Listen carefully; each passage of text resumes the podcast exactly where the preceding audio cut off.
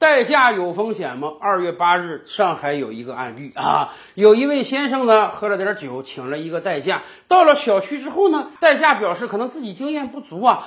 不管怎么停，这个车就是无法倒车入库。哎，结果这位先生说：“那算了，你出来，我来倒车入库吧。毕竟是自己的车位，自己熟悉啊。”然而，当他刚刚握上方向盘，刚刚踩油门的时候，代驾突然把自己的电瓶车扔到了轿车前面，而且表示说：“这位先生开车撞到了自己，他要求一万元以上的赔偿。”这是妥妥的碰瓷行为啊！难道这位代驾不知道人家都有行车记录仪吗？准确的捕捉到了你整个的碰瓷过程吗？哎，人家代驾不怕，为什么？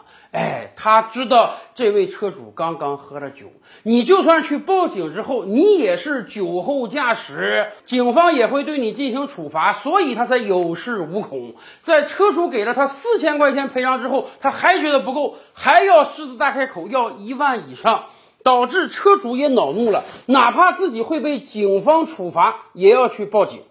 最后结局大快人心，这个代驾涉嫌敲诈勒索，被行政拘留。而警方表示啊，这位车主只是在自己的小区内部要倒车入库，虽然他喝了一点点酒，但是情节很轻微，不予处罚。看样子车主赌对了，没有被犯罪分子勒索成功。但是我们真得提醒广大车主啊，这一次。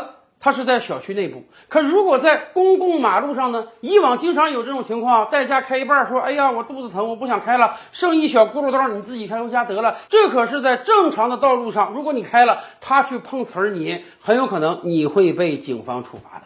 所以，我们既然已经叫了代驾了，就要有充足的戒心，不管发生什么情况，喝了酒就不要再去摸方向盘。而我们更希望警方严厉打击这种碰瓷的行为呀。